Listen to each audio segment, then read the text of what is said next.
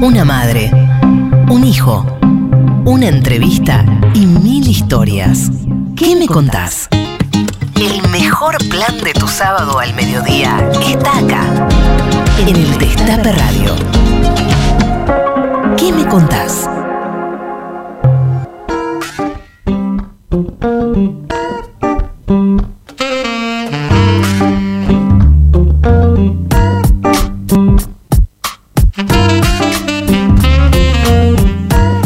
Días a todos, buenos días a todas, buenos días a todos. 12.05 en la Argentina, en la ciudad de Buenos Aires, 16 grados, un solcito re lindo que le está pegando justo en la frente, aquí a mi lado, al productor y co-conductor del día de hoy, Lalo Recanatini. Sí, señor, me pega en la frente y que además es una frente amplia a esta altura del partido, así que es mucho sol para este rostro. ¿Cómo le va, Pisoni? Qué gusto saludarlo. Muchas gracias, muchas gracias. Y hoy nuevamente con una pérdida tenemos a nuestra querida productora, locutora de la radio argentina, la estrella Tati Almeida, en Roma a pocas horas de verse con, ¿Con el quién? uno, con el número uno. El que tiene el teléfono del Barba. El, el- el que- el único que tiene el teléfono del Barba y en Roma, vamos a querer preguntarle de todo, de todo, todo, desde, desde que Claro. entra a la reunión hasta que se va de la reunión con, eh, con Francisco. Es tan lindo rezar.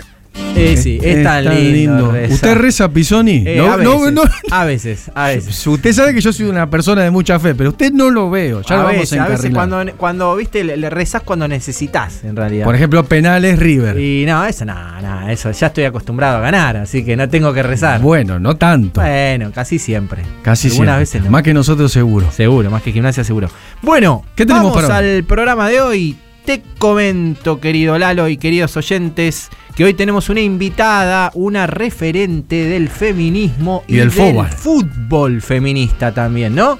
Ella es Mónica Santino, que nos va a estar acompañando durante todo el programa de hoy. A los que no la conocen y se pueden quedar a conocerla. Y a los que la conocen, vamos a contar un par de cositas más. Que no sabías. Que no sabían.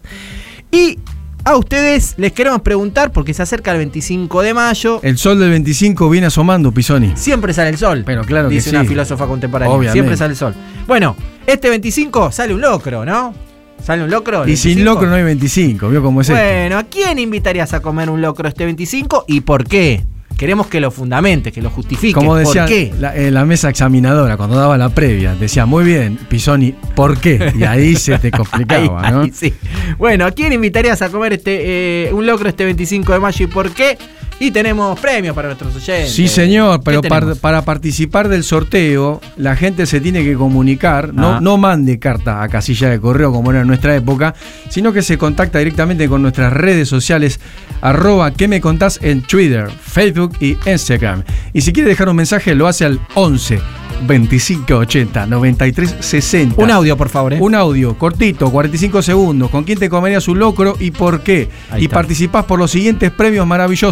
A ver. Una remera de los compañeros de Buena Vibra que nos acompañan desde siempre en nuestro programa. Los conseguís en arroba Buena Vibra Remes en las redes. Hoy los invitamos al teatro, sorteamos dos entradas, o sea, un par de entradas, para ver la obra Luisa de Luciana Novo, Cervera Novo, perdón, con dirección de Natalia Pascale en su segunda temporada en el Teatro Ítaca, complejo teatral. Le cuento más o menos de qué va. Luisa es una mujer que emigra de España, como tantas, tantas, tantas, como mi abuela, por ejemplo, a la Argentina a principios del siglo XX con su hijo pequeño. Expulsada de un país, Luisa se reinventa en el exilio en otro país. La obra nos cuenta la historia desde una mirada con perspectiva de género, feminista, pluralista y defensora de los derechos humanos. Luisa basada en una historia real. ¿Cuándo? Todos los sábados a las 20 horas. ¿Dónde? En Ítaca, complejo teatral que queda en Humahuaca, 4027 Almagro y usted puede adquirir sus entradas por alternativa teatral. Hay beneficios para afiliados. A ver si está en alguno de estos sindicatos. Pisoni, Suteba. No. No. Cetera. No, UTE. no, ATE. no. Ay, casi lo agarro. Bueno, tocado. Reservas por WhatsApp al 15 30 39 28 23. Participás por dos entradas de Luisa. Y hoy es un día, siempre es un día especial cuando lo veo a usted, Pisoni, y sabe que le elijo una canción. A ver. Yo tengo una gran discoteca en mi casa, Sí. 16.000 magazines y discos y cassettes, y busco Sí. algo para usted. Y quería compartir, digamos, ya que su, dijo, qué bonito día, qué hermosa mañana, Sí. retomando un desafío del día de ayer en, en uno de los programas, porque nosotros somos trabajamos en el Destape, pero además somos oyentes del Destape, donde hubo una- un gran debate sobre artistas populares y demás. Y dije, Ah, le voy a llevar un artista popular que seguramente Lijalat tampoco conoce, pero que a usted le va a gustar muchísimo. Y- Sandro. No. Anduvo, anduvo cerca, nos vamos para México. Se lo dedicamos a Elena Poñatoja, que cumplió años, Ah, maestra mirá. de periodistas y que además es fanática de esta canción. Le comparto con usted una mañana. José José.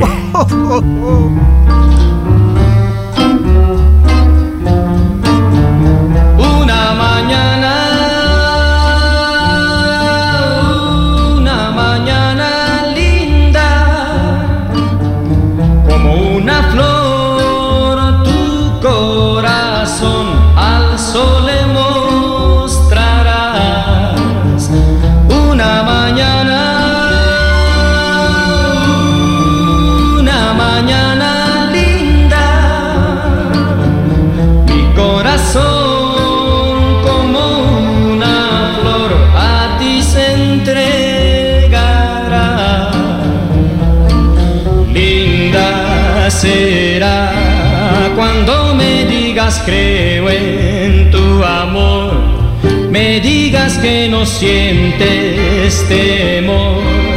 Y cuando salga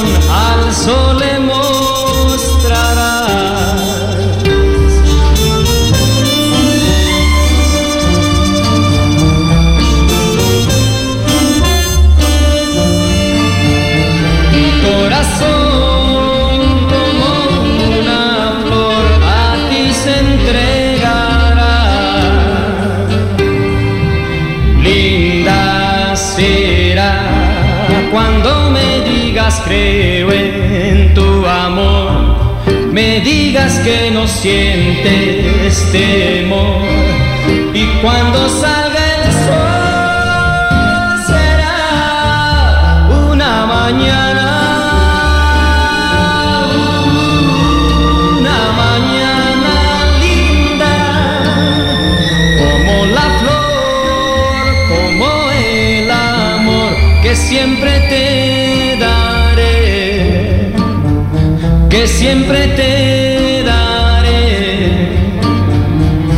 siempre te daré. Un pañuelo como bandera y Santos en remera. ¿Qué me contás? Tati Almeida, Charlie Pisoni y vos. Sí, vos. ¿Qué me contás?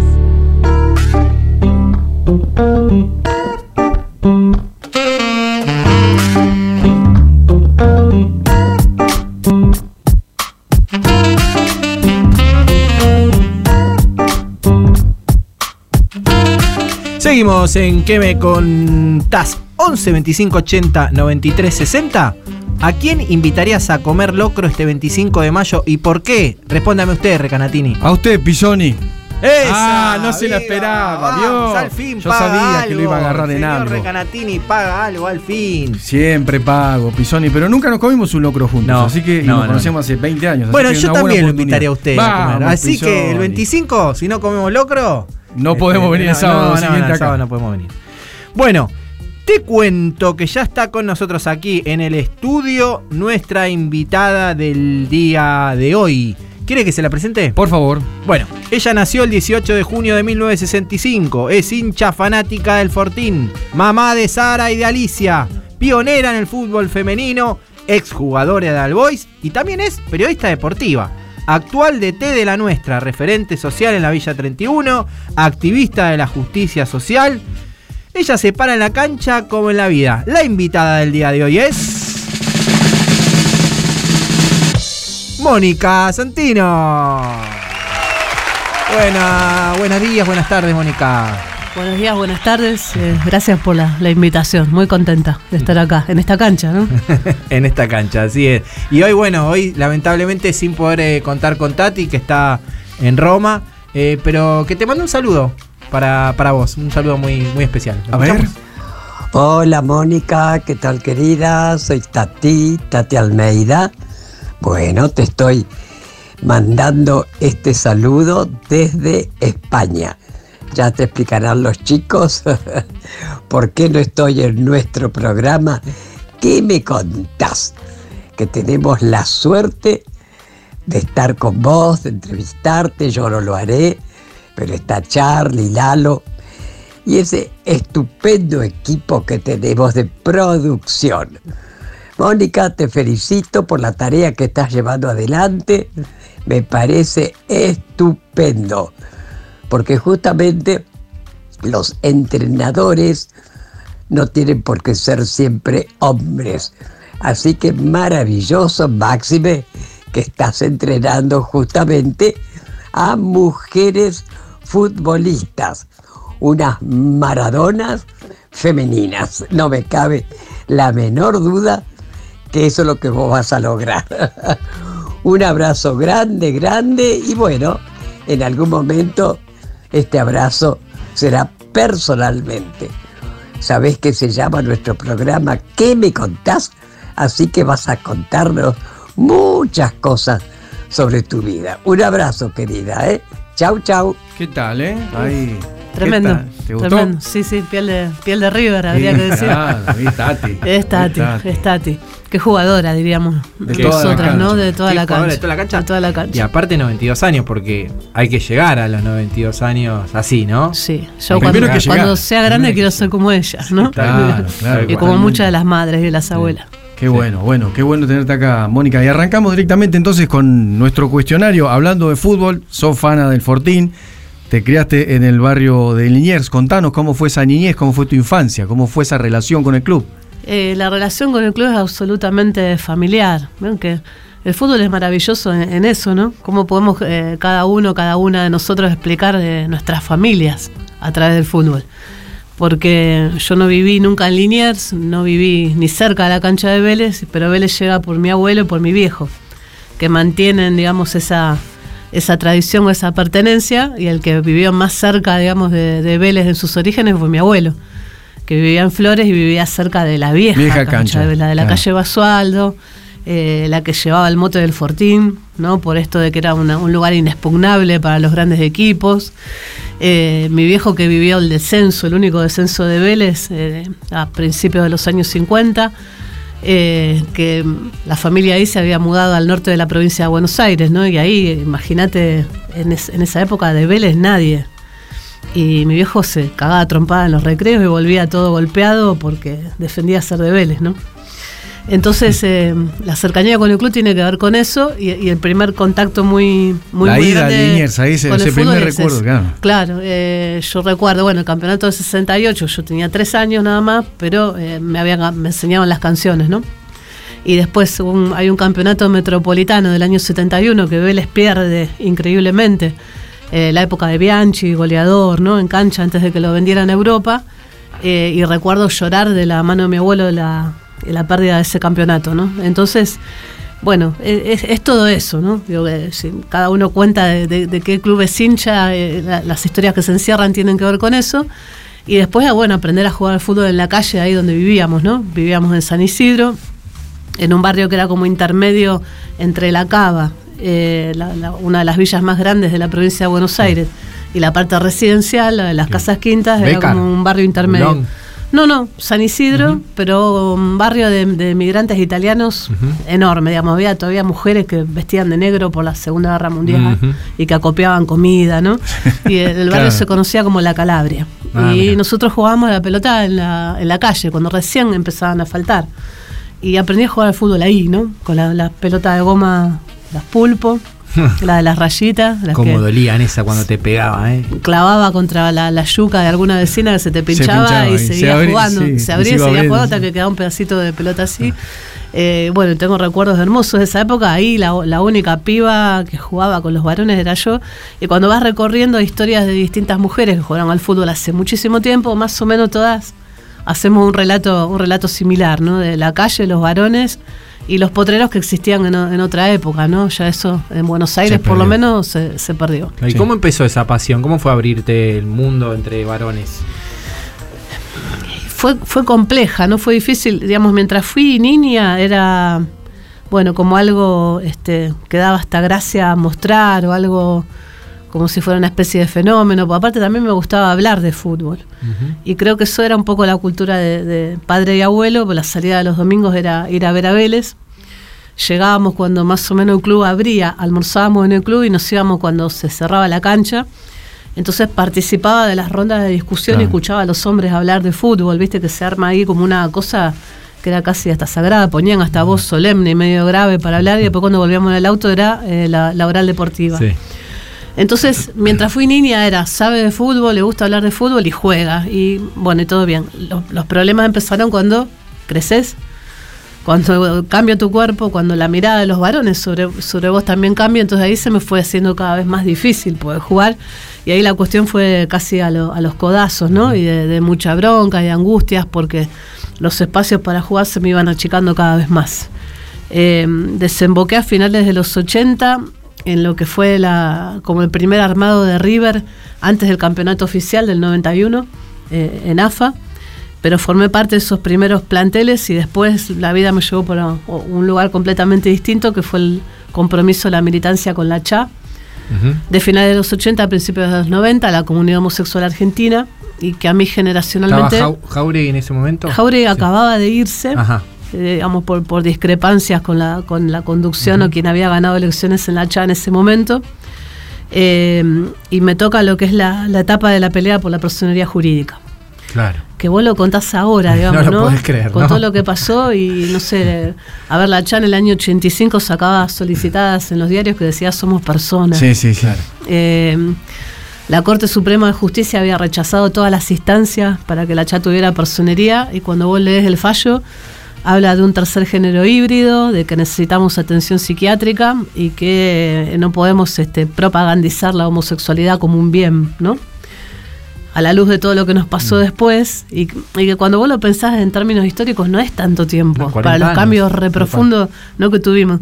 La ley de matrimonio igualitario llegó veintipico de años después, no es nada Sí. a veces, ¿viste? Para Sí. lo- las cuestiones de las conquistas. Entonces creo que todo lo que se hizo a nivel movimiento en Argentina nos, nos llena de orgullo, ¿no? Y que fuimos encontrando contextos políticos para que eh, esa ampliación de derechos sea, sea una realidad, ¿no? Pero nos tocó esa parte cuando lo- los debates televisivos arrancaban, ¿no? Este, Claro. que cuando se sancionó la, la ley de matrimonio igualitario, algo de eso volvió, ¿no? Viste en, en algunos discursos, ¿no? Eh, esto de, bueno, nada, no es normal, no pueden, no, no tienen que ser, no tienen que estar. Así que, nada, me acuerdo de toda esa época, quizás a veces con, con alguna nostalgia, pero creo que lo que se consiguió, eh, hilvanando luchas de distintas generaciones, fue un montón, es muchísimo. Mónica, uniendo esas luchas con la lucha en el deporte, vos fuiste una de las pioneras en el fútbol femenino. ¿Qué, qué diferencias, me imagino que las debe haber, encontrás en aquellos primeros tiempos donde vos te iniciaste y las chicas que están hoy jugando al fútbol? Y creo que las diferencias son inmensas. Eh, falta todavía mucho, ¿no? Estamos recorriendo un camino que, es de semiprofesionalismo. Eh, los clubes, las divisiones inferiores todavía están lejos. Pero a mí lo que me parece que se ganó eh, y, la diferencia notable es la, la visibilidad, ¿no? Digamos, ¿qué, ¿qué significa hoy ser futbolista y qué significaba nuestra época? Nuestra época era nada, era mejor no lo cuentes, era casi una vergüenza. Eh, o que te hagan preguntas muy, muy incómodas, o ponerte siempre en el lugar de vos no sabés jugar, tipo, de- dedicate a otra cosa, eso, eso no es para vos. Eh, si jugás al fútbol seguramente sos lesbiana. Eh, si jugás al fútbol te va a pasar tal o cual cosa, ¿no? Y, y me parece que eso hoy ya no, no es. Y que las pibas que están jugando tienen referencias, ¿no? Claro. Que algo que a nosotras tampoco... No tenían, claro. Claro, No tenían, digamos, claro. en mi generación es, es Diego, por supuesto. Eh, las que vinieron después fue Messi o Tevez o el Kun Agüero y ahora algunas, bueno, empiezan a, a referenciarse en las compañeras que futbolistas fueron a- claro. a jugar el Mundial del 71 y empiezan a conocer historias y conocen más mujeres futbolistas, ¿no? Antes para nosotras era casi estar solas y, y bueno, remando, ¿no? Con- contra todo, ¿no? Todo, todo, todo en contra tuya, que es muy loco vivir esa, esa paradoja, esa contradicción, porque, digamos, cómo se ama el fútbol, seguramente ustedes son re futboleros, lo veo por la, la remera del compañero y porque sé que Charlie es hincha de River. Eh, La remera del loco Bielsa tiene acá. Digo, si, si nos ponemos a hablar de fútbol, nosotros eh, van a ver que el, el amor que sentimos nosotras por el juego es exactamente lo mismo que les pasa a ustedes, digamos, no hay, no hay diferencia ahí, ¿no? Eh, entonces me parece que es muy importante la deconstrucción en el fútbol desde esa perspectiva de género para entender que es un juego de los pueblos, Y que nosotras no estamos fuera de eso. Tal Y el más democrático de los juegos. El más democrático, sí, ¿no? Como es la, la expresión de solidaridad más grande al aire Totalmente. libre, ¿no? Ujú. Totalmente. Una- el una fútbol es extraordinario. Contábamos recién que tenés dos hijas. Queremos saber sobre ellas, que nos cuentes de Sara y de Alicia. Uy. Bueno, me, me- me cuesta hablar sin, sin quebrarme un poco, porque creo que con mi compañera, con, con Ceci, es, eh, es lo más maravilloso que tenemos. Eh, nos dieron la posibilidad de, mm, de ejercer eh, maternidad desde el lugar que la entendemos nosotras y de capaz de una construcción que no tiene que ver con los, los mandatos, sino con un, un deseo profundo de ser madres. ¿no? Sara y, y Alice son haitianas las, las adoptamos. eh, viven con nosotras más o menos desde que Sari tenía, estaba por cumplir dos años y Ali un año, y- un año y un poquito. Eh, vinieron del, del mismo lugar, vivían en un hogar en, en Puerto Príncipe, eh, con todo lo que es Haití, ¿no? En, en su situación social y de extrema pobreza y, y bueno, y todo- todos los conflictos que, que el país atraviesa, siendo un país con la historia que tiene, ¿no? El país que se iniciaron las revoluciones y donde los grandes primero que se libertadores, libertó, Independencia. los grandes libertadores de América fijaron su, su modelo en el modelo haitiano, ¿no? La, la revolución de esclavos y lo que dice la constitución haitiana, somos todos negros. Eh, entonces para nosotras la convivencia con ellas y ser sus mamás es, eh, ser mejores personas, digamos, ¿no? Nos pusieron eh, en contacto con una forma de amor que mm, es difícil de explicar, que no, tiene una comparación con otra cosa, ¿no? Para quienes somos papás y mamás, de, de hijos biológicos o no biológicos, creo que es algo, algo inmenso. Y que es un vínculo que se va construyendo en lo, en lo cotidiano, ¿no? Que es un laburo que te pone en un lugar en donde vos ya no sos el centro, ¿no? Este, porque sos mamá o papá, hasta incluso cuando dormís, ¿no? Eh, Sí dormís. Sí dormís, Sí dormís. sí dormís. Y, y que es extraordinario, digamos, yo no lo puedo comparar con otro tipo de amor y me parece que hay que, ¿no? hay que experimentarlo. Eh, crecen eh, felices con todo lo que, lo que les podemos dar, son pibitas muy sensibles. Sara ya, ya milita en el centro de estudiantes Ah. del colegio donde va, a la escuela pública, Mariano Acosta. No y- podía faltar, ¿no? no, no podía faltar y eso me da mucho orgullo. A Ali le gusta un montón la, la gimnasia artística, entrena gimnasia en Huracán. Y bueno, somos esta familia, ¿no? Eh, que, podemos, que pudimos ser, eh, bueno, como decía antes, en un país donde la, la ampliación de derechos este, se, hizo, se hizo posible, ¿no? Y, y que fuimos militantes de eso también. Qué lindo, qué lindo lo que contás, Mónica. Eh, estamos hablando con Mónica Santino, que eligió los temas que vamos Música. a escuchar hoy. Y ella eligió a la Negra Sosa por algo en especial. Porque la escucho de muy piba y me, me encanta. En el año 74, ¿se acuerdan ustedes de los magazines? Yo Sí. Estoy, estoy poniendo acá la edad, la edad arriba de... Yo también, ahí duplico. Yo mesa. tuve magazine y tengo uno tirado por ahí Mi todavía. viejo ponía un, un magazine de la Negra Sosa y viajábamos a la En el playa auto, claro. en el auto y me, me dormía y me despertaba con esas canciones, Claro. ¿no? Y la voz de la Negra Sosa tiene esa particularidad que llena, ¿no? El, el espacio, el espacio donde estás y las, las canciones te quedan, ¿no? Y las aprendí cuando tenía 8 o 9 años y la volví a escuchar con la vuelta a la democracia cuando la negra vuelve Claro. de- del exilio y nada, es una, una especie de, de guía en la vida. La escuchamos cuando tenga la tierra, sembraré las palabras, dice, ¿eh? cuando tenga la tierra.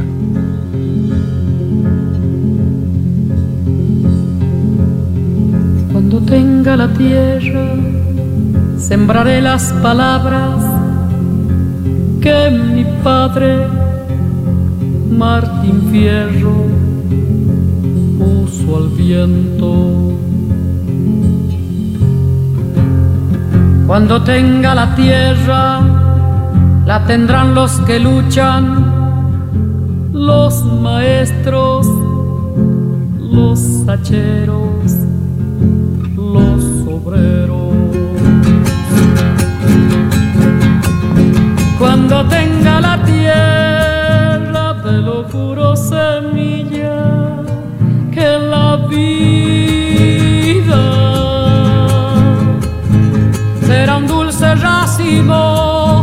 y en el mar de las uvas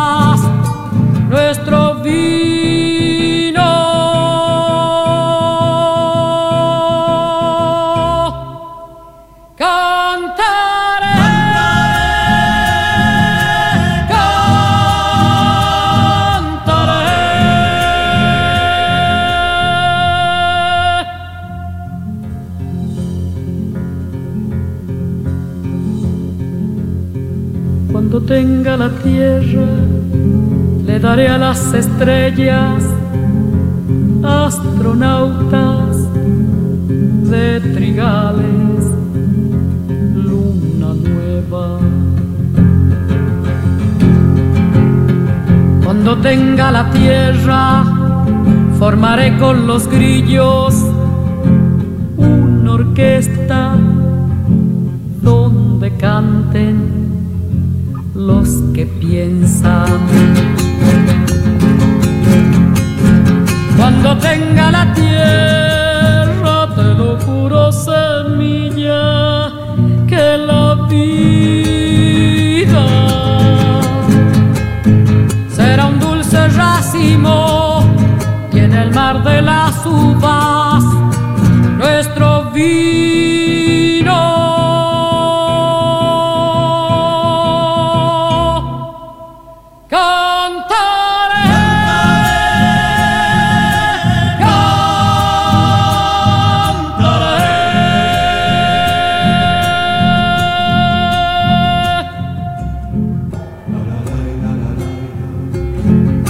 Campesino, cuando tenga la tierra, sucederá en el mundo el corazón de mi mundo, desde atrás de todo el olvido. Secaré con mis lágrimas todo el horror de la lástima y por fin te veré, campesino, campesino, campesino, campesino,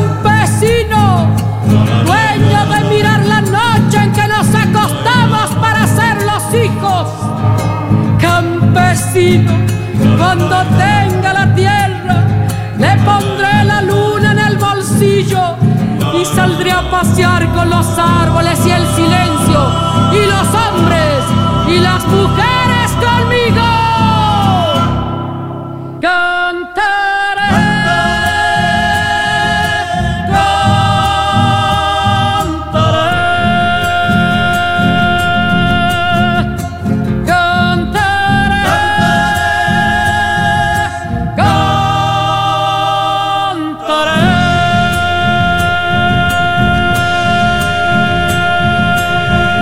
Todos los sábados al mediodía, una pregunta recorre el éter. ¿Qué me contás? Seguimos, seguimos aquí en ¿Qué me contás? ¿A quién invitarías a comer un locro este 25 de mayo y por qué? A ver. Hola Charlie Lalo, la verdad que si pudiera me comería un locro con las dos personas que más quiero en este mundo que las tengo muy lejos.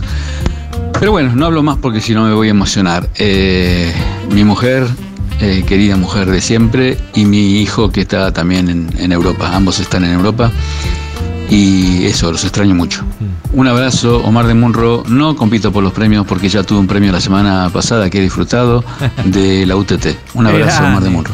Buenísimo. Estamos, sorteando unas, una remera de buena vibra y unas entradas para el teatro. Sí, señor, dos Así entradas. Dos entradas Luisa. para el teatro. 11 25 80 93 60. Mensajes. ¿A quién invitarías a comer locro este 25 de mayo y por qué? Y también mensajes para nuestra invitada. Moni, ¿a quién invitarías a comer locro el 25 de mayo? A mi viejo, a mi papá. Lo extraño un montón. Claro. Lo extraño mucho. Si pudiera, a mi viejo. Eh, y de gente ahora, qué sé yo, a, la- a las pibas de la nuestra, de la, la Villa 31. De gente que comparto ahora, ¿no?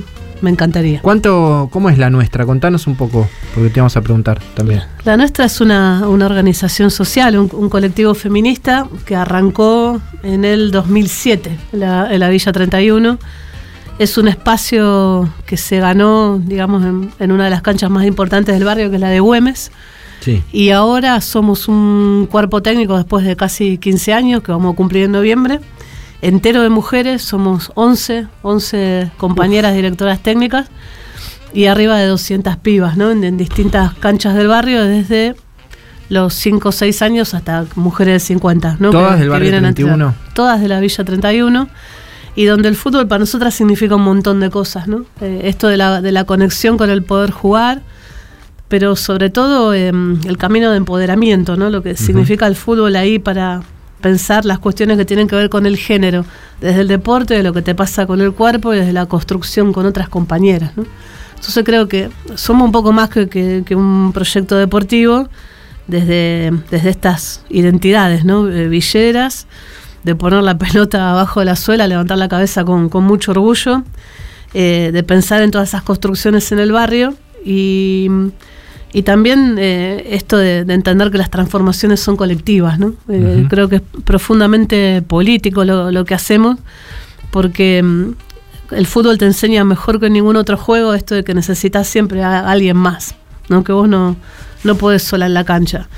Entonces ir estructurando ahí una, una estrategia de empoderamiento Claro. colectivo creo que es lo que nos hizo muy, muy fuertes en el tiempo, ¿no? No es ir a tirar la pelota un rato, no es hacer este, caridad ni asistencia, eh, es más bien un, un conocimiento vinculado al género y al deporte que construimos entre todas, quienes son directoras técnicas y quienes son jugadoras en, en la Villa 31. Ahora me imagino que también hay un ida y vuelta este, en esos vestuarios, en esas charlas de ellas, ¿no? ¿Qué, qué les pasa a ellas, ¿no? Estando ahí jugando al fútbol, seguramente tienen distintas problemáticas que llevan a, a esas charlas, ¿no? Sí, yo creo que hay, hay una central que tiene que ver con poder este, salirse un poco de las tareas de cuidado. Viste que, que en los barrios las mujeres asumen eh, conductas de adultas a, a edad muy temprana, Sí. ¿no? Esto de ocuparte del quehacer de la casa que es inmenso, eh, cuando no de un comedor, cuando no de una olla, cuando no de, bueno, todo, todo lo que implica vivir en un barrio, ¿no? Entonces, ese rato de juego vinculado al jugar por jugar eh, y con otras hace que quizás algunos hayan logrado en algún momento que los compañeros varones cuiden a los hijos mientras están jugando, ¿no? Por nosotras al principio se nos armaba casi, te diría, un parque de estacionamiento de cochecitos, ¿no? Claro, terminado más de un entrenamiento con un bebé a UPA Claro. ¿no? y, el, y el silbato colgando acá, ¿no? Entonces, poder empezar a distinguir eso, poder empezar a, a pensar esos derechos desde esos lugares y después empoderar el cuerpo, ¿no? Porque vos eh, en el fútbol, digamos, tenés que poner el cuerpo para cuidar la pelota, este, entender que podés rasparte las rodillas, saltar, cabecear, meter un codazo si hace falta. Eh, son todas cuestiones de cuando salís de la cancha, por eso nuestra frase es esta, pararse en la cancha como en la vida, que la dijo una de las compañeras, ¿no? De la nuestra en, un, en uno de los espacios de taller. Eh, bueno, justamente tiene que ver con eso, ¿no? Este es mi lugar, acá estoy yo y no me podés decir cualquier cosa y no me podés llevar puesta. Y quizás también la maternidad puedo desearla y pensarla en un momento y no, no, que, no que me lleve la vida, ¿no? Poder pensar la vida quizás desde otros lugares. Ahora, ¿reciben apoyo del Estado para realizar sus actividades?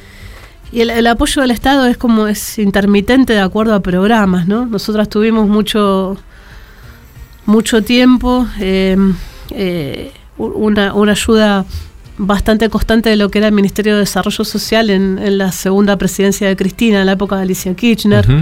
Eh, después alguna otra del gobierno de la ciudad en el programa Adolescencia, pero que después eso no pudo, no pudo continuar porque estábamos casi en las antípodas ideológicas de lo que queríamos hacer y lo que no. Y a veces eso no es sostenido, ¿no?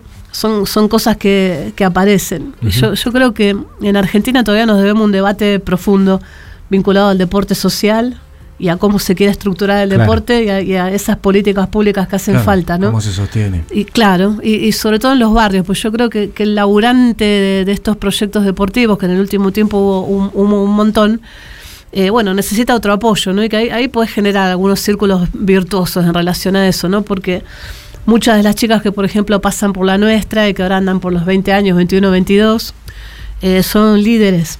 Eh, y que es un programa incluso que se puede replicar en otros barrios. ¿viste? Entonces me- parece que hay que ponerle un, un poco de, de cabeza a eso y quizás no necesitas tantos recursos económicos para ver cómo se, cómo se puede sostener. Pero creo que es una discusión que, que todavía nos hace falta. Mónica, hablando de discusiones que hacen falta, hubo un avance muy grande a partir de marzo del 19 con la profesionalización del fútbol femenino y en ese, en ese sentido me gustaría saber qué notas que cambió y qué es lo que todavía falta. Me imagino que faltan varias cosas. cambió sustancialmente lo que decíamos antes de la, de la cuestión social, ¿no? ¿Qué significa hoy ser futbolista y, y lo que era en, otra, en otro tiempo, ¿no? Que casi no lo podías decir. Esto que estamos hablando, montones de escuelas por todos lados, que base, no sé, un complejo de canchas hoy en la ciudad de Buenos Aires, y hay, por lo menos la mitad está alquilada Sí, sí, por sí. mujeres. Pibas que capaz eh, salen de laburar y alquilan una cancha y van a jugar al fútbol, que eso antes no. Eh, ¿Qué falta todavía? Estructurar, para mí, divisiones inferiores. Digo, ¿qué pasa con una niña que quiere ser futbolista? Que no es que, bueno, juega al fútbol un rato, que es jugadora de fútbol. Porque yo estoy convencida que es una vocación. Eso que dijo Diego, ¿se acuerdan en ese discurso cuando le dieron el título en Oxford? Eh, Ahora vamos a escuchar algo de ¿Sabes qué? ¿eh? A ver, a ver, a lo ver. tenemos, a ver. Había que traer a la tierra de los humanos a esos personajes que eran idolatrados por la mayoría. Los jugadores de fútbol sabían y podían generar ese mágico momento de felicidad colectiva en grandes multitudes. Multitudes que no sabían o no podían dar felicidad a los demás como lo hacían aquellos jugadores de fútbol. No sabían o no podían manejarse como el, como el hombre común. Les faltaba cultura, educación, inteligencia. De esa forma, la ecuación daba con el siguiente resultado. Todos éramos seres humanos. ¿Y Ahí qué está. tal? Impresionante. Lo pedí, lo tenés, ¿viste? Como Diego Maradona. me- me dejaron eh, helada. 6 de noviembre del 95, Unidad- Universidad de Oxford, donde le entregaban el título honorífico de maestro inspirador. Impresionante. Tenía una franja, la franja amarilla. Y bueno, vamos, y hizo, hizo jueguito con una pelota de golf. De golf que le Eh, y, con, y con unos zapatos rechetos, ¿no? Ahí que muy difícil. Diego, bueno. Eh, Diego. ¿Y vos qué, qué mirada tenés de Diego? Porque hay un debate, ¿no? En torno a, a Maradona, en el feminismo. Se armó, pero vos tenés otra visión. Sí, y que no dejó de ser feminista por, por tenerla. Diego, Diego de- digamos, te empuja a la contradicción, ¿no?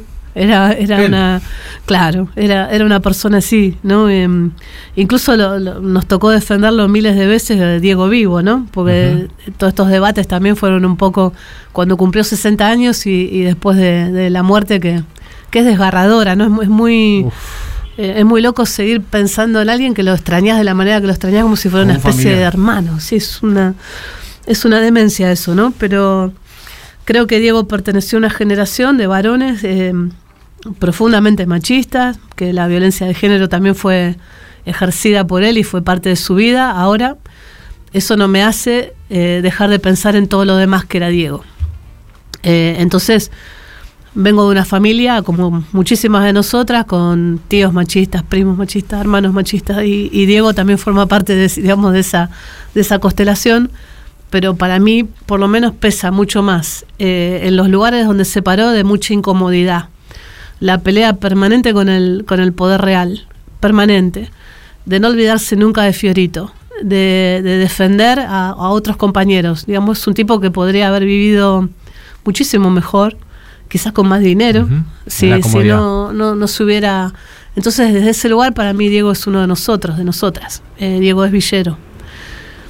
Y todo lo demás no es que no lo miro y, y, es y- y- y me empuja esa contradicción, ¿no? Es permanente. Pero todo eso que Diego es, eh, a, a mí me, no sé, no, no, no, no quiero decir que me importa mucho más, pero me, me llena de una manera donde todo lo otro no es que lo justifico, pero no puedo solamente quedarme con esa, esa mirada ¿no? y ese recorte. Entonces, hubo un momento que se hablaba de un feminismo maradoniano, no sé, a mí me parece Sí, que hay una- como una obligación, de, ¿no? algunos debates te empujan a ponerte rótulos y etiquetas.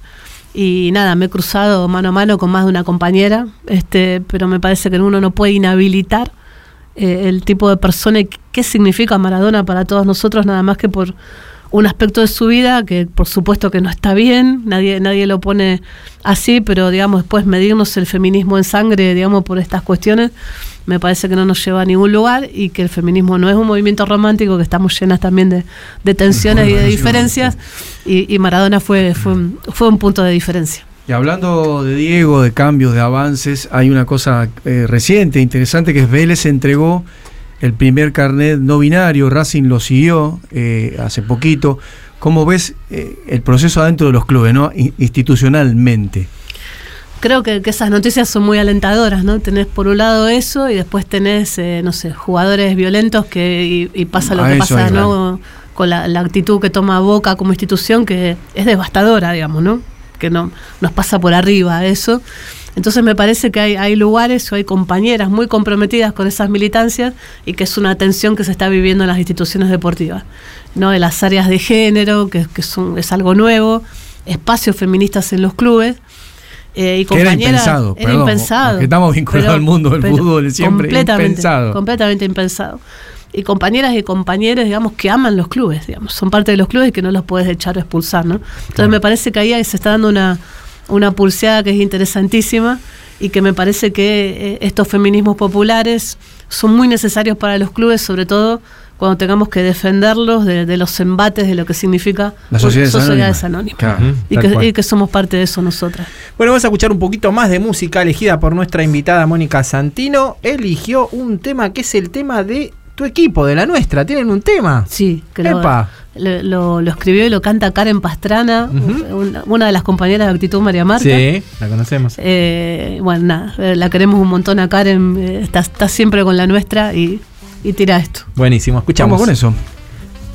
Historias de manadas ahora puedo contarte. La nuestra es poder sentirnos libres. Nuestra es la alegría, la que sentimos Porque jugando existimos. Historias de manadas ahora puedo contarte. La nuestra es poder sentirnos libres. Nuestra es la alegría, la que sentimos Porque jugando existimos. La nuestra Fútbol feminista, me paro en la cancha Como en la vida, deportista, futbolista Juguemos en el potrero, bailemos en la villa, la nuestra. Fútbol feminista, me paro en la cancha Como en la vida, deportista, futbolista Juguemos en el potrero, bailemos en la pista. Somos una colectiva. Somos una. Somos una colectiva. Somos, somos, somos una. Entre cuatro paredes me atravesó el deseo. Romper con este encierro para salir a jugar. En mi casa hago todo, cuido todo y lo hago bien. Pero sueño ser jugadora, entrenadora o DT. Mírenlo las caras vivas, ya no somos invisibles. Nos volvimos invencibles, conquistando territorio. Un espacio, un lugar, lejos de mi dormitorio. Porque ya no estoy dormida y eso es en mi notorio. Descolonizo el cuerpo, lo pongo a trotar. La está por su silueta y yo porque quiero jugar. Levanto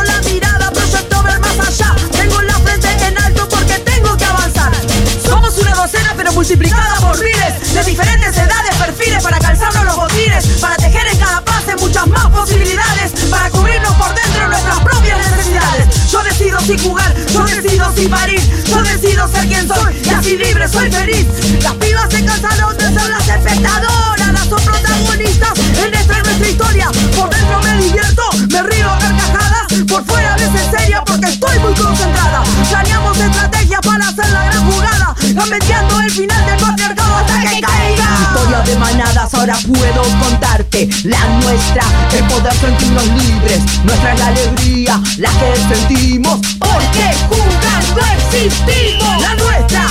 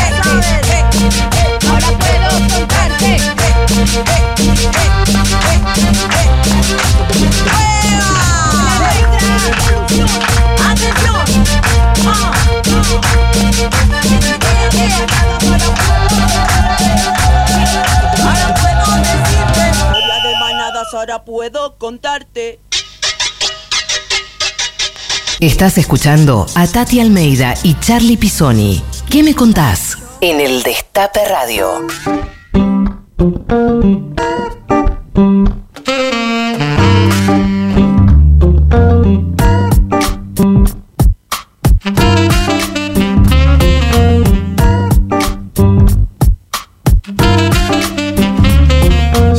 Seguimos en ¿Qué me contás? Acá estamos compartiendo con Mónica. Seguimos consultando a nuestra audiencia, distinguida audiencia.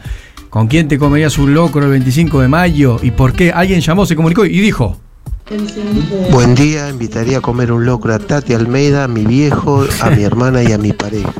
Un abrazo, Osvaldo de San Martín. A Tati sí, para nosotros no, Pisoni. Se da cuenta, ¿no? Cómo discrimina. Podés mandarnos un delivery con el locro, este compañero oyente? tupper, un tuppercillo. Dale, por favor.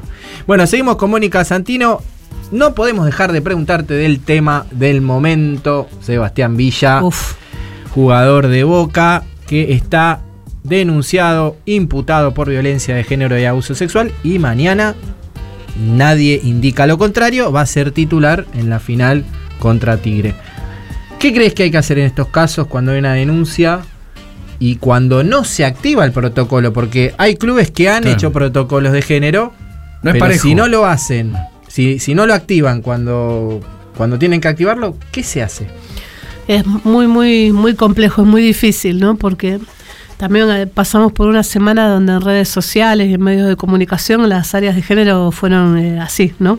Casi te diría este, bastardeadas. Y me parece que hay una lógica ahí de cómo opera el poder para dentro de las instituciones deportivas, que, es muy, es muy difícil. Digamos, hay, intereses enormes para que el jugador esté en cancha porque el club se juega el campeonato, porque es un jugador bueno, porque nada, como que lo que prevalece es el motivo deportivo, ¿no? Entonces ahí te das cuenta que el área de género queda nada más como eh, especificada casi o caracterizada como eran las viejas comisiones de damas, ¿no? Como un Claro. área que, bueno, en realidad no tiene ninguna ningún impacto en ninguna política del club. Entonces hay que entender que la perspectiva de género tiene que ser completamente transversal, no puede ser para, bueno, hacemos una capacitación, nos sacamos una foto, pero sigue, sigue pasando todo esto. No son responsables las compañeras, porque realmente pelean contra esto todos los días y no pueden, digamos, y, y no pueden. Entonces, me parece que pone en evidencia lo, lo poco democráticas que son las instituciones para adentro, que las mesas chicas que toman las decisiones de estas compañeras no tienen absolutamente ningún lugar y que si no conviene el protocolo no se, no se activa, ¿no? Y, y creo que tiene que ver con eso. De hecho, la vicepresidenta de Boca presentó, puso a disposición su renuncia, ¿no? Y porque eso, eh, digamos, te dejan contra la espada y la pared, Tal ¿no? Eh, y Riquelme declarando, bueno, es un jugador que nunca se tiró en la camilla, digamos, y el que se lesiona sería un jugador, un mal profesional, digamos, ¿no? Bueno, es, es, es muy difícil, si vos lo pensás nada más que en términos judiciales, Villa estaría en condiciones de jugar hasta que se pruebe su, Claro, su sí. culpabilidad. Pero a mí me parece, responsable de un club, responsable de un equipo, tenés que parar ahí, poner palabra, y porque el fútbol aparte es una caja de resonancia enorme, ni que hablar boca, entonces el mensaje que estás mandando es no, no importa, ¿no? No importa, y eh, eh, siga, siga como, como la molina, ¿no? En Vélez sucedió un caso y fueron apartados. apartaron, sí. hasta Fueron un apartados cierto momento, hasta, ¿no? hasta un momento, hasta que se aclaró la situación, tampoco Entre tan comillas, a fondo, sí, tan a fondo que era Tiago Almada y Sí. algunos jugadores que habían participado Una de una fiesta, y después se había puesto una cláusula especial en la contratación de Ricardo Centurión, ¿no? Mm.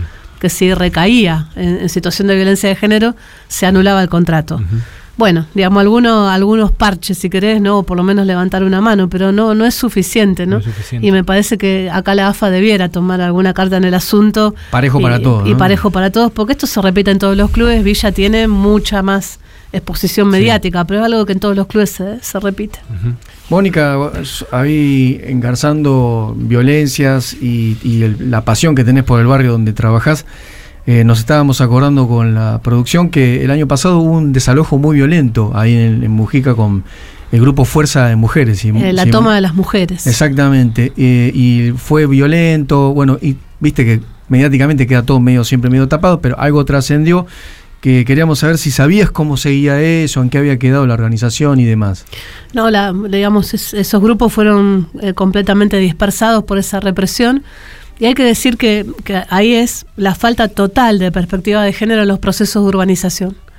Porque las compañeras que estaban tomando el lugar por una necesidad de vivienda eran la gran mayoría víctimas de violencia, en la cual su compañero era el que había hecho, digamos, eh, el trámite o la o, o aceptar la hipoteca o la forma de entrar a las viviendas nuevas y ante la situación de violencia se quedaron afuera de eso y nadie contempló esa situación, ¿no? Entonces eran compañeras víctimas que quedaban completamente en la calle. Esto es, el varón es el que quedó a cargo, digamos, la de- vivienda, del sea. trámite con el gobierno de la ciudad y la las mujeres afuera.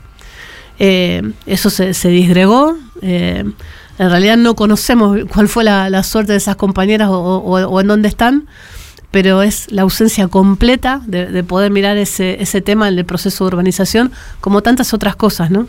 Vos hoy caminás por la villa y encontrás espacios de, eh, que se hicieron como libres, ¿no? Supuestamente plazas eh, y lugares de juego en los lugares donde había casa y sobre todo bajo autopista, eh, pero eso no termina, digamos, de solucionar nada, ¿no? Y el problema de vivienda es acuciante y muy angustiante, y no solo en la Villa 31, sino en todos los, los barrios de la ciudad. Ujú.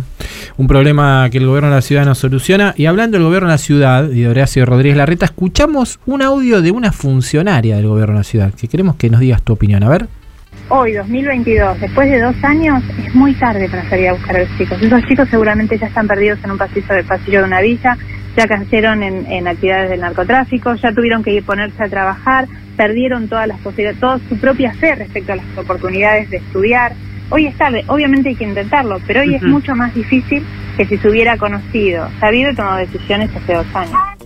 Ahí estaba Soledad Acuña, ministra de Educación del gobierno de la ciudad. ¿Qué opinión tenés, Mónica?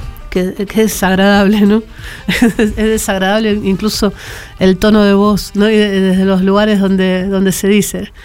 Eh, me parece que es casi, ya desde cómo se verbaliza la, la expulsión, la expulsión de, de cualquier posibilidad de, de montones de pibes y pibas. Eh, porque no es alguien que le interese la educación desde, desde esos lugares que tienen que ver con, con la inclusión, ¿no? Sino que más bien es ponerle un título eh, y, eh, de- que tiene que ver con el desprecio, digamos, ¿no? con el desprecio profundo por, por, un, por un sector social. Es autora de cantidad de, ¿no? de frases célebres cuando Tiene era unas cuantas, sí.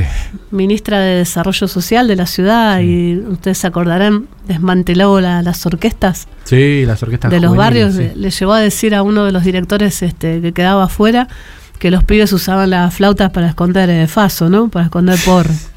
Eh, entonces está plagada de preconceptos, plagada de prejuicios y, y lo que tiene es, eh, bueno, claramente un marketing Por eso ellos dicen que no tiene ideología. Que son sin ideología. No, tienen una, ide- desideologizadas. tienen una- es lo peor de todo, porque tiene una ideología re, re profunda, ¿no? Este, pero es eso, ¿no? Creo que es la, la muestra clara de, de una funcionaria pública que desprecia, ¿no? Y que gobierna para un sector que le gusta escuchar todo, todo eso que ella dice. Y yéndonos al ámbito nacional, vos como militante, como activista, ¿cómo ves el gobierno de Alberto y de Cristina y qué pensás que puede pasar en el 2023? Uf. La pregunta más difícil de toda la entrevista. Difícil. quemar ropa, Sí, pero, pero tremendo, ¿no? No, no puedo, no puedo tirar la pelota afuera, ¿eh? Eso, eso sí que no. A ver, eh, bueno, eh, creo que como, como tantísima parte de la sociedad y como militante eh, apoyé, voté, voté este gobierno eh, porque pasamos los peores cuatro años de, de nuestras vidas. Eh, y porque sigo pensando y apostando que, que un gobierno popular es eh, lo que nos puede sacar adelante, ¿no? A seguir pensando un país, digamos, en términos soberanos, en términos de poder producir nuestras cosas, en términos de ser este, nosotros y nosotras mismos. Creo que, que nadie preveía una pandemia y que creo que nadie preveía una, una situación mundial como la, la que estamos atravesando. Eh, a mí lo que, lo que sí me angustia mucho y me pone mal, creo que como a la gran mayoría, es, es no comprender una, una interna que no nos conduce a ningún lado. Y me parece que no hay que, no hay que perder claridad de quién es el enemigo acá. ¿no? Venimos escuchando, sobre todo en estos últimos días, unos discursos de odio muy profundos y una derecha que tiene muy, muy claro eh, a dónde quiere ir a dónde llegar. Entonces, me parece que hay que recomponerse y que hay que eh, que no es posible un estado de ánimo de claudicación, pensando en el 2023, que no podemos pensar desde esos lugares, eh, que tenemos madres y abuelas de Plaza de Mayo, que tenemos una historia enorme que tiene que ver con la ampliación de derechos, entonces que no se puede bajar ninguna bandera, que acá nadie puede decir estoy derrotado derrotada, ¿no? y que hay que mirar el 2023 eh, con toda la fuerza del mundo, pensando en que no se puede perder, porque si se pierde, eh, me parece que, que esos caminos eh, nos llevan a, a- a un abismo enormemente peligroso. Y no lo digo solo como militante, lo digo como madre, como lo digo como, como ciudadana, lo digo como nada, una persona que, que va, que va y camina un barrio, ¿no? En particular. Creo que es inmenso todo eso, entonces que no nos podemos detener eh, en si es mejor este, es mejor el otro, o como se dice, bueno, contarnos las- las costillas entre compañeros, ¿no? Me parece el enemigo es de un tamaño sideral y, y que eso no, no hay que perderlo de vista. En términos futbolísticos sería, esta noche cueste lo que cueste, esta noche tenemos sí, que ganar. El 2023 tenemos que ganar. Totalmente. Sí, cueste, cueste lo que cueste. Bueno, vamos llegando al fin de esta hermosísima entrevista. No sé, Mónica, cómo lo has pasado. Ahí, Pisoni te está apuntando con un arma, así que sí, la pasé bien, la pasé No, bien. la- un- la pasé no. Ahí los La pasé oyentes no lo ven, pero la No, estamos no, amenazando. Sé, sé que les gusta el fútbol, se tienen que venir a jugar un día al, Cuando al- guste. al barrio Sí, con sí, nosotros. quiero, a esa cancha hermosa Sí, tienen sí, que venir a jugar. Vamos, vamos, con, con mucho gusto. Vos sabés que este programa se llama ¿Qué me contás? Esta pregunta usualmente la hace la magnánima Tati. No estando Tati, yo me arrobo eh, la- el atrevimiento de realizarla. Así que te voy a preguntar, ¿qué me contás? ¿Qué nos contás que no hayas contado? Que este es el espacio que te parece interesante para contarlo. Algo, alguna anécdota, algo que te haya pasado que nos quieras compartir. ¿Qué me contás? Uah, qué, bravo. Bueno, eh, nada, pienso, cuando pienso en qué nos pasa, pienso permanentemente en la, en la Villa 31 y en lo que, lo que construimos con las pibas. Y nos pasa ahora que eh, esas chicas que empezaron a entrenar cuando tenían 6 o 7 años y ahora andan por los 20, eh, la rompen toda y la descosen, ¿no? Y que arman proyectos, eh, los argumentan, los presentan. Y uno muy hermoso que tenemos que se llama La Nuestra TV, A ver.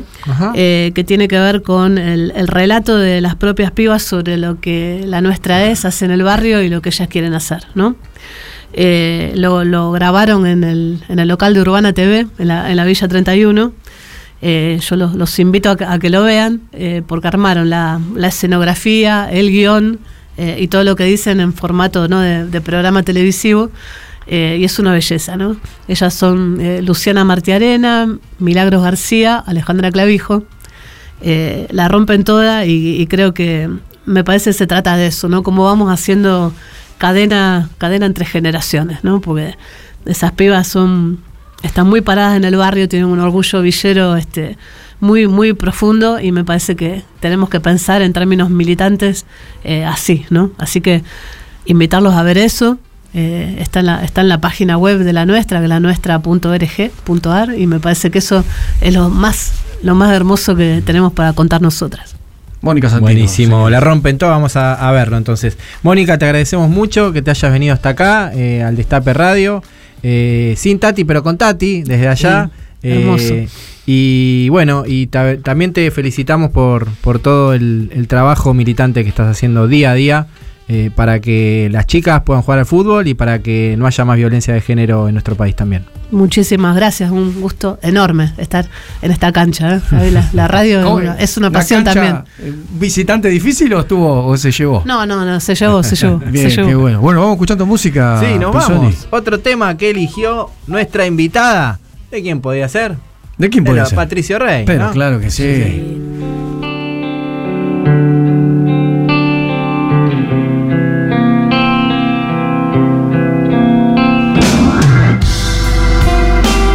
Estás escuchando a Tati Almeida y Charlie Pisoni. ¿Qué me contás? En el Destape Radio. Mi amor, la libertad es fiebre, es oración, fastidio y buena suerte.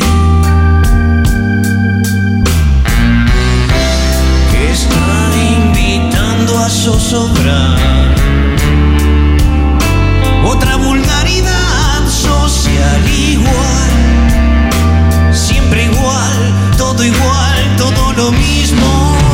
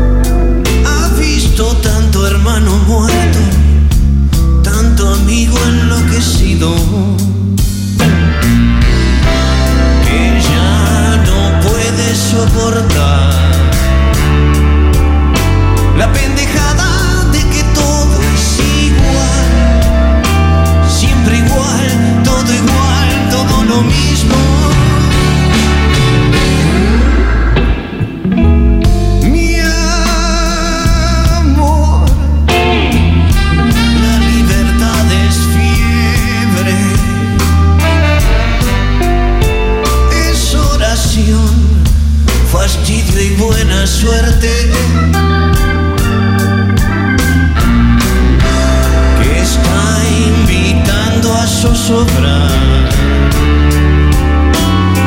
vulgaridad social igual, siempre igual, todo igual, todo lo mismo.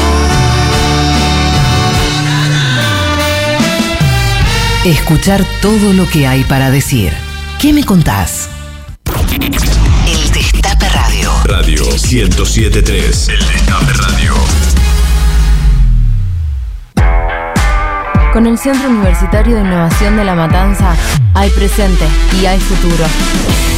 Hacemos realidad los sueños de miles de jóvenes al crear un centro universitario de excelencia, con el primer centro universitario inaugurado en medio de una pandemia.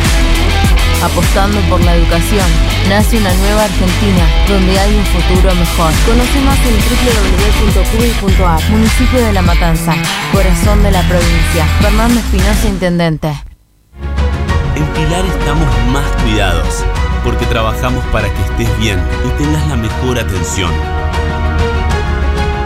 Pilar presente con futuro. Desde el día 1 estamos transformando y no paramos, porque tenemos un plan, seguir mejorando la calidad de vida de todos nosotros. La transformación no para. Buenos Aires Ciudad. Conoce más en buenosaires.gov.ar barra transformación. Daddy Brieva presenta Super Daddy, el mago del tiempo, en el renovado Teatro Regina. Historias inolvidables de su infancia hasta nuestros días. Un espejo de su propia vida a plena carcajada. Funciones todos los viernes y sábados a las 19.45. Teatro Regina. Entradas en venta por PlateaNet o en boleterías del teatro. Desde el día 1 estamos transformando y no paramos, porque tenemos un plan, seguir mejorando la calidad de vida de todos nosotros. La transformación no para. Buenos Aires Ciudad. Conoce más en buenosaires.gov.ar barra transformación. El gasoducto Néstor Kirchner ya está en marcha. Un proyecto que generará 6.000 puestos de trabajo, aumentará el potencial energético, la producción y las exportaciones de nuestro país. El inicio de este proyecto prevé una inversión de más de 3.400 millones de dólares. Una obra de infraestructura clave para nuestro desarrollo económico y nuestra soberanía productiva. Reconstrucción Argentina. Argentina Presidencia. Con el Centro Universitario de Innovación de La Matanza hay presente y hay futuro. Hacemos realidad los sueños de miles de jóvenes al crear un centro universitario de excelencia, con el primer centro universitario inaugurado en medio de una pandemia. Apostando por la educación, nace una nueva Argentina donde hay un futuro mejor. Conoce más en www.cubi.ar, municipio de La Matanza, corazón de la provincia. Fernando Espinosa, Intendente. Tigre es todo para mí. Es el lugar que a mí me permitió crecer. Acá yo estudio, trabajo, entreno. Acá me siento tranquila, hacen horas para nosotros, para todos los jóvenes. Tigre siento que es un lugar deseado donde todos queremos estar. El que elijo para estar todos los días. Es mi vida. Es mi vida. Mi vida. Tigre es mi vida. En Tigre trabajamos para que nuestros vecinos disfruten su vida. Tigre, municipio. El Destape Radio. El Destape Radio. Estamos para ayudar a entender nuestra Argentina. Información las 24 horas. Con voces que saben lo que dicen. Tus manos serán las alas, las plumas tu piel y tu vuelo una farsa. Pero recuerda, Paloma, que tal vez mañana, al despertar, dejes de volar y comiences a hablar. Alejandro Almeida. Mucho para decir. ¿Qué me contás? En el Destape Radio. Pisoni querido, sigue ahí. Estoy Ah, acá. lo Estoy observando, a ver, no se me escape. Estoy porque acá. estoy medio acá. huidizo. Estoy pensando en el locro del 25. Ya está, ¿no? Qué Ya- rico ese locro. Yo, mire que si usted me invita eh, estos miércoles que viene, Sí.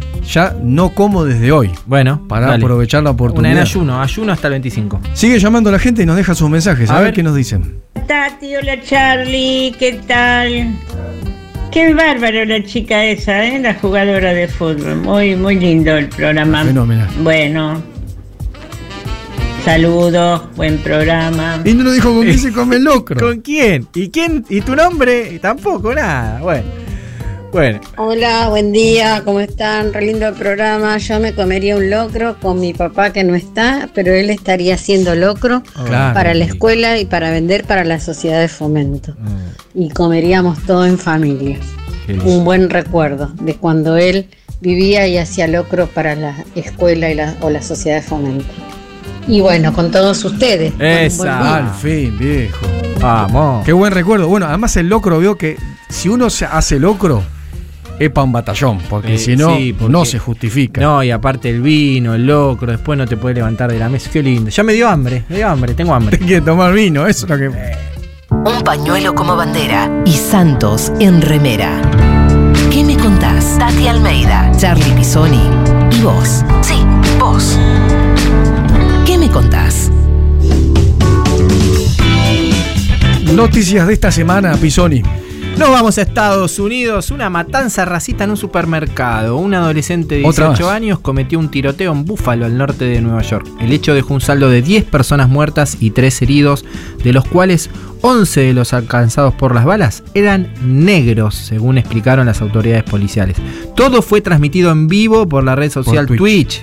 El caso se suma a distintos hechos de violencia racista extremista y de violencia con arma de fuego que se vive en los Estados Unidos. No, termina, Pisoni, es impresionante. O sea, hay no solo el tema de la proliferación de armas, que es una discusión vieja, de larga data en los Estados Unidos, sino que además ahora se suma a toda esta melange ¿no? de la derecha alternativa, la extrema derecha, eh, esta cuestión de la teoría del reemplazo. ¿Qué es la teoría del reemplazo? Es una línea argumental que manejó en algún momento el Ku Klux Klan, que plantea que en los países eh, de mayoría blanca hay una especie de conspiración mundial para reemplazarlos por poblaciones de otra tez, de otro test de color, de otras, de otras religiones.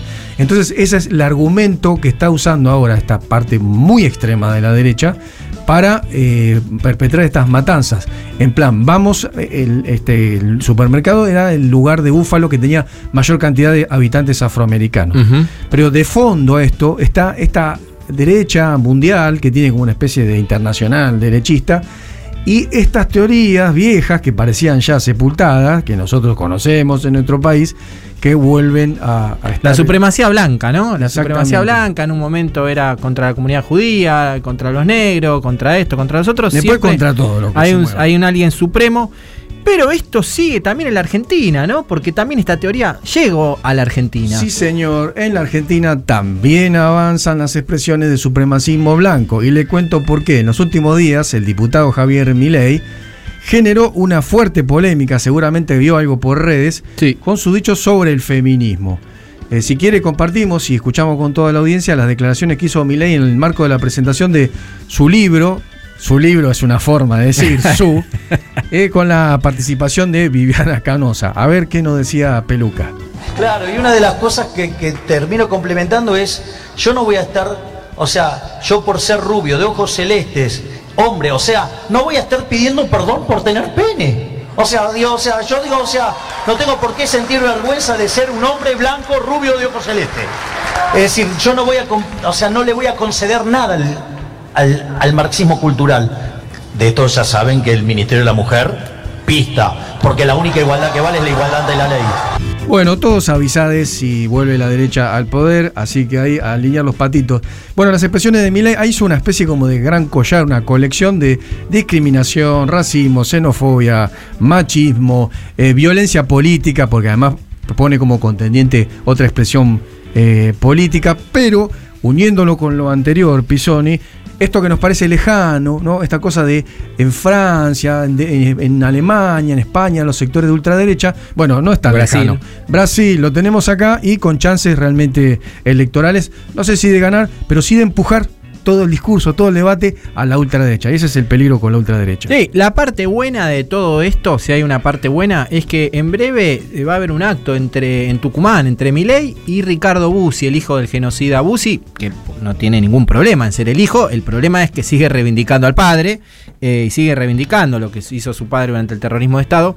Y digo la parte buena porque en definitiva eh, que Milei se muestre, con Ricardo Bussi es de alguna manera desenmascarar ese discurso que trata de tapar, ¿no? Ese discurso de las libertades, de, toda, toda la casta política, en, eh, aliándose a un referente de eh, pro-genocida y negacionista. Milei fue asesor de Bussi, Bussi este, eh, diputado. Así, es, eso no- lo, en la campaña no Santoro lo sacó a la luz y él trató de minimizarlo, trató de, de, de- de, bueno, de, no, no justifi- de, no, no, no justificar es- ese pasado que, que él había tenido. Y este encuentro con el hijo de Ricardo Bussi de alguna manera eh, lo desenmascara. Creo que es una parte buena para que todos sepamos realmente quién es Milei. No es tan todas. nueva derecha, entonces no estás tan afuera de la Es casta que él dice, de los Es que viven del Estado y todo ese discurso, ¿no? Es verdad, es verdad.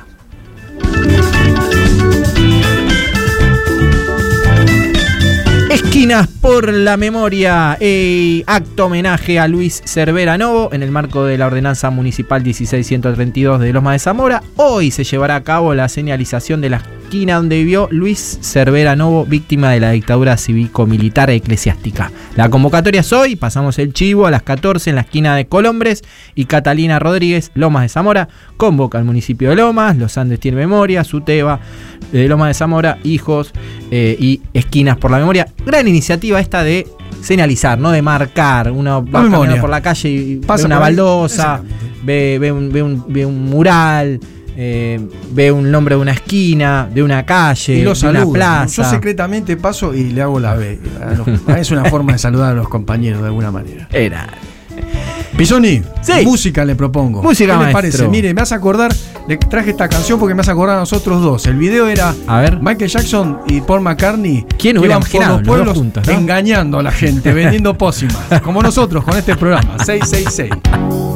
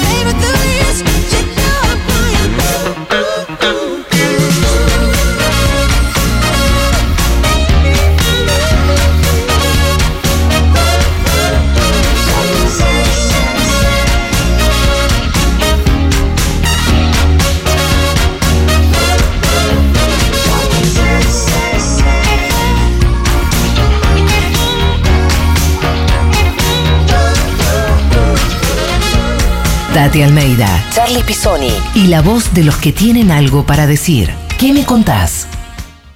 El Destape Radio. El Destape Radio.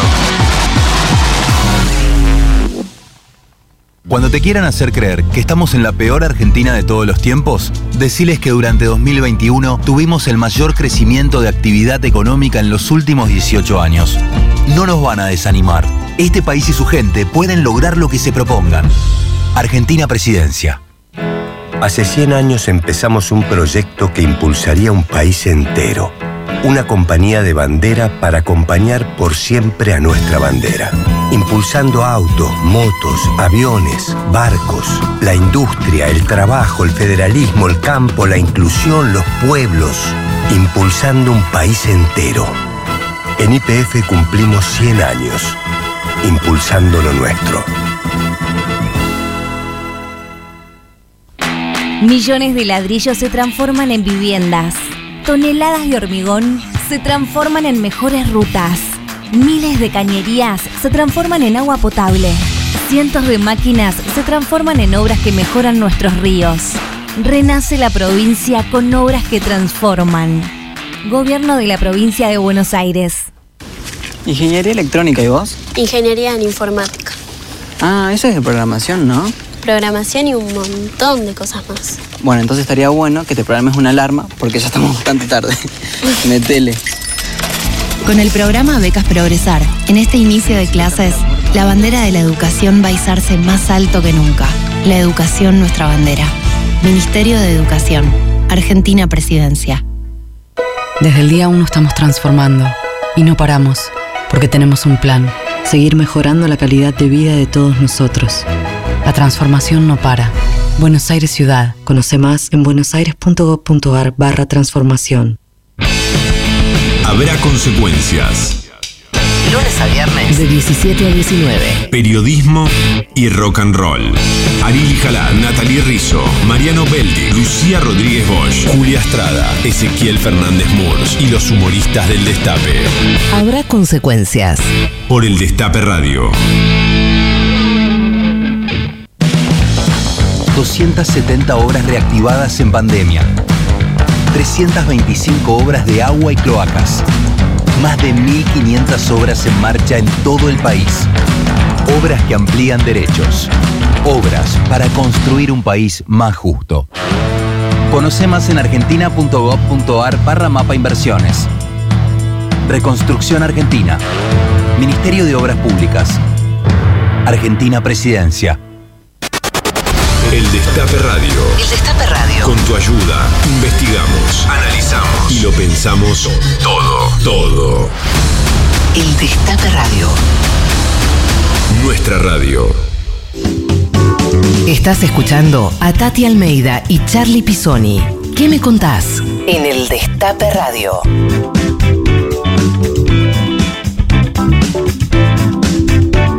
¿Qué programón Pisoni? Qué lindo programa, Mónica Santino. Me gustó mucho escucharla, conocer un poco más de su historia, de, de lo que está haciendo ahora. Que antes de irse me decía que hacen todo a pulmón, que, que si bien eh, reciben ayuda del Estado cada tanto, una cosita, otra, No es pero, sistemático. pero es militante la tarea que hacen.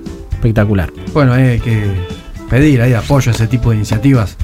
Se apoyan tantas cosas, digo, esto es inclusión, es deporte y con un sector eternamente marginado. Se nos está yendo el programa. Se nos está yendo el programa. Susana de José Sepa se ganó la remera. Vamos, Susana, hola, De buena vibra, remes. María del Mar de Almagro, entradas para el teatro. Vamos, María para ver la obra Luisa de Luisiana Cervera Novo. eh, en, en el complejo teatral Itaca, en Humahuaca 407. Bien, ahí. Gracias a Buena Vibra y, y a, la, a la gente de la obra de teatro por, por regalarnos esta. Y hablando de teatro, Sí. ah, está- veo acá una figura muy vinculada al quehacer teatral. figura muy vinculada. A, a darle espacio a las Siempre con un libro bajo el Sí, brazo, sí, sí. siempre con un libro. Es así. Ya dijimos que nos lo vamos a encontrar en el día de, ¿cómo era? En Cataluña, en San, En San Joan- Jordi. San Jordi, para que me dé el libro. Qué para lindo. que él me entregue el libro, ¿no? Así que, ¿qué tal, señor fuerza. Mr. Carlos Ulanovsky? Bueno, le, le agradezco La verdad Le doy es un- suerte, Carlitos, Es un ¿eh? gesto muy digno el suyo, siendo hincha de, de un equipo de- el- del Lobo, ¿no? El Lobo, hincha del Lobo. Sí. Orgullosamente, estuvimos ahí con Hoy tengo un invitado Hincha del Lobo, le iba a decir A ver, eso. ¿quiénes tenés de invitado? Alejo hoy? García Pinto. Fanático, tripero como Eu. De La Plata, además nacido en La Plata. Y que tuvo en su momento la oportunidad de ser el, eh, protagonista de La Noche de los Lápices, hizo de Pablo Díaz. Sí. Todos lo recordamos en esa, Sí. en esa peli histórica que marcó un, un antes y un después, ¿no? Pero bueno, Recanatini, la verdad, este, le agradezco. Lo conmoví, dígalo, Lanoski. Sí, la verdad que sí. Todo aquello que tenga que ver con Racing me conmueve. Y hacía frío, ¿eh? Había, eh, había que, y fue un partido chivo, además. Sí, Y fue sí, claro, bueno, ahí sufriendo con Diez Gerardo. hom- Con 10 hombres, casi, Todo el partido. casi épico, parecido a cuando le ganamos 1 a 0 Independiente con 9. Sí, señor. Así que eso, por lo menos en la cancha se vivió eso, así que eh, el Lobo y la Academia unidos siempre está. ¿Qué más tenemos, este, Carlitos, para hoy? En Bueno, está eh, invitada del Destape Jimena Fuertes. La genia ¡Epa! ¡Qué grande! Luego eh, José Luis Lanao, que es un ex jugador de fútbol, eh, campeón mundial del juvenil eh, sub-20 del 79. Ajá, Y jugó con que- el Diego. Claro, con el compañero, Díaz. Era el suplente de Ramón Díaz. Pobre. Este, No, y- no entraba nunca. ¿Eh? No entraba nunca. Pues la Y- rompió el pelado Díaz ese mundial. Sí, y después eh, tuvo, bueno, no quiero adelantar, pero este es un personaje extraordinario y ahora es periodista deportivo y cultural. Bien. Eh, supo est- andar por acá por el destape, ahora escribe para Página 12 y también va a estar eh, Pablo Zunino, que es un... No es el hijo de Eddie. ¿De? Zunino. El hijo de Eddie Zunino no es. No, no, Ah. es periodista, ex crítico teatral, que devino dramaturgo y actor. Y entonces hizo durante ocho temporadas eh, la obra Señor El Doctor Lacan, con mucho éxito. Eh, y luego, ahora está haciendo Herr Doctor Freud. Eh, así que bueno, eso. Y después, el momento Lupe, los clips de lucha, todo. todo Buenísimo. eso. Y este fin de semana, si yo quiero ver algo en, el- en alguna en streaming o quiero ir al teatro, quiero ir al cine, ¿qué hago? Bueno, le voy a dar recomendar. En streaming, Sí. el, carter, el cartero, el fotógrafo y el cartero. Ah, estaba leyendo hoy. no se lo pierdan. No se de lo José pierdan. Luis Cabezas, ¿no? Sí, es una película de eh, un chico, Guillermo Hartman, y producido por Vanessa Ragone. Primer nivel. Primer nivel, pero además recuperás una cantidad de historias Claro. e informaciones De esa época. que uno tenía perdido. Sí. ¿no? Bueno, todo, el- todo el clan Chabran, ¿no? Todo lo que, Claro. lo que significaba. Y el contexto político, histórico. Ese- ¿no? esa Político. pelea histórica extraordinaria que hubo entre esos dos detestables, entre Caballo y Jabrán, ¿no? Una pelea a muerte, era muerte. Bueno, y también entre Menem y Dualde, ¿no? Porque también tiene mucho claro, que ver el claro. crimen con eso. Y es que Dualde tenía en ese momento pretensiones presidenciales. Sí. Este, que de alguna manera lo afectó mucho lo- el tema de cabeza. El impacto, sí. Sí, y después los afectó dos, dos asesinatos como el de Costec y Santillán, ¿no? Siempre plagado Ahí la historia su- del cabezón. sí, su, de- su de perspectiva de Lomas. presidencial. sí, siempre, está plagado. manchada de sangre. Ujú. ¿Qué le parece, Pisoni, si le dejamos lugar a los compañeros? Me parece perfecto. Ya viene reunión cumbre y le cuento quién hizo qué me contás. A ver, No me pregunta usted nunca, ¿quién hizo qué ¿Quién me hizo me contás? En la operación técnica, Nicolás el Mágico Grimberg. En la coordinación y la producción periodística, Belén Nazar. La producción y la coordinación de aire, Carolina Ávila y Candela Incuti. Producción general, quien le habla, en este caso, eh, tratando de reemplazar en cierto modo a Tati Almeida, Lalo Reganatini, Charlie Pisoni. Nos vemos el sábado que viene cuando Sa- volvamos a preguntar qué me contás. Saludos a Tati, eh, allí donde esté. Besos a Tati. Ah, y una cosa, Sí. otra, eh, que no, de- no debemos olvidar. Hoy es el cumpleaños de la gran Eva Giberti. eso. Feliz Sí, cumpleaños besos para Eva. grandes. Nos vamos. Chao. Nos vamos.